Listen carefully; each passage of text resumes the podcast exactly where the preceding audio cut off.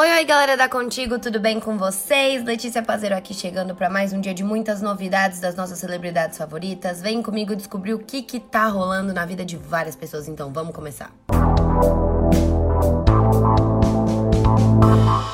Anitta entra no Hot 100 da revista Billboard, mas não é a primeira brasileira, veja a lista. A cantora Anitta viveu na última segunda-feira, dia 28, um dos melhores momentos em sua carreira internacional. Em alta, a brasileira acaba de figurar na parada Hot 100, lista semanal da revista Billboard que elege os singles mais tocados e relevantes nos Estados Unidos.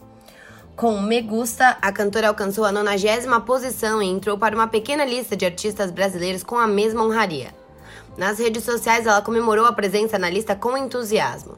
Sei nem o que dizer, só sentir, declarou a Morena em uma publicação na tarde da última segunda.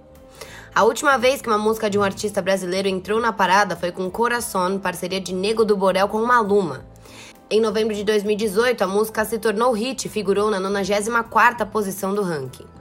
Criança Esperança começa com Fátima Bernardes e Luciano Huck sem plateia e avisa: diferente.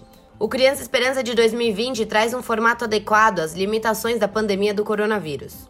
Com a abertura apresentada por Fátima Bernardes e Luciano Huck, em cantos opostos do palco, o programa já iniciou avisando: é um Criança Esperança diferente. Sem plateia, sem participações de artistas no palco e sem doações em dinheiro por parte do público, o especial tem uma nova cara. Enquanto as doações monetárias ficam por conta de empresas parceiras, o público foi convidado a participar do programa enviando vídeos. Em vez também do mesão de artistas que conversa com o público que doa, o grupo chamado pela Globo conversará com aqueles que mandarem os vídeos.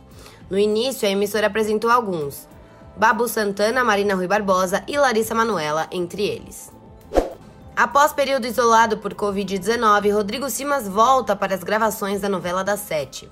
Após ser diagnosticado com coronavírus e precisar ficar em isolamento para se curar, Rodrigo Simas volta para as gravações nos estúdios Globo. As gravações da novela Salve-se Quem Puder, de Daniel Ortiz, foram durante meses interrompidas pela pandemia do novo coronavírus, mas retomadas na última semana de maneira mais lenta, com um protocolo rigoroso de segurança.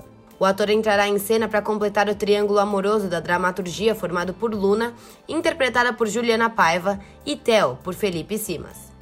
Nas redes sociais, Rodrigo registrou o momento da sua entrada na emissora e escreveu: Estamos de volta. E aí, galera, o que, que vocês acharam das novidades dessa terça-feira? Lembrando que amanhã eu tô de volta aqui na Contigo com muito mais. E mais tarde a gente volta com novidades de A Fazenda, então fiquem ligadinhos. Um beijo e até lá. Tchau, tchau.